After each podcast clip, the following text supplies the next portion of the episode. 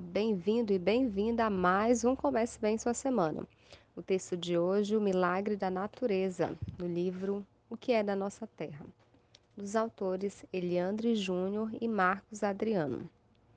Vou contar a história de um homem que vivia em um bosque rodeado de árvores majestosas, carregadas de frutos deliciosos e muita sombra. Porém, ele não tinha ideia da grande importância daquelas árvores em sua vida e, com um gesto desumano, começou a derrubar árvore por árvore para fazer fogo, para se aquecer e preparar seu alimento. O simples prazer de destruir, só pensando em si próprio, fez a natureza ficar muito triste. Faltavam sombra, frutos deliciosos, fontes de água e ar puro que as árvores lhe ofereciam.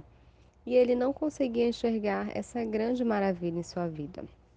Porém, ele continuava o desmatamento e a poluição. Depois de tanto crime, a natureza resolveu puni-lo.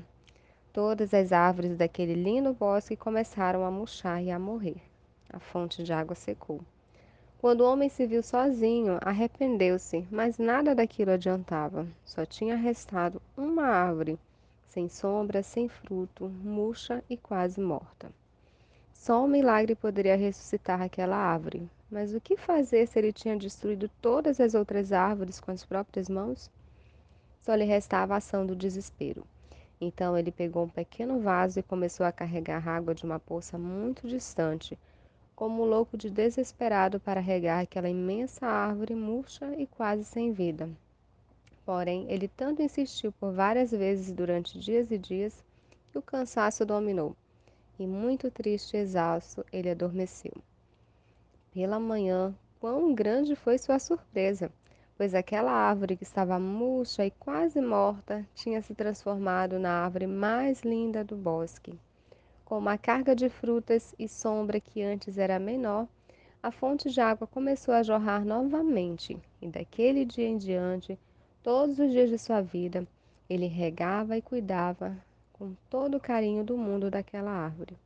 E começou a plantar novas árvores para que elas pudessem novamente transformar aquela área devastada em um lindo bosque como era antes. Na narração, a bibliotecária Ulda Amorim.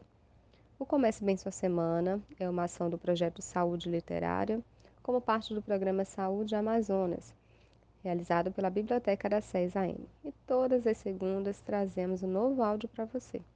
Um abraço e até semana que vem.